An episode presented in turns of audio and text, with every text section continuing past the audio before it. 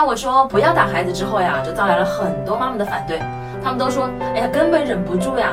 其实呢，也不是忍不住，因为如果在你对面站的是一个彪形大汉的话，他惹了你，你也得忍住不动手，因为你知道这不能动手。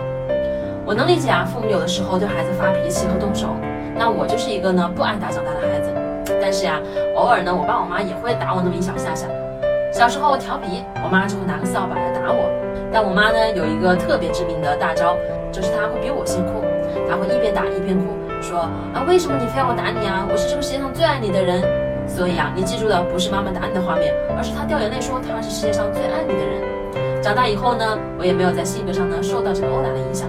我想跟各位父母说的是呀，是人呢都会有忍不住的时候，但是还是可以再忍忍的。偶尔打了之后呀，一定要及时弥补。如果呢你经常打孩子的话，确实眼下他能以最快的速度按照你说的去做，但是长远看来，你却让他失去了一个对人格形成非常重要的东西，那就是安全感。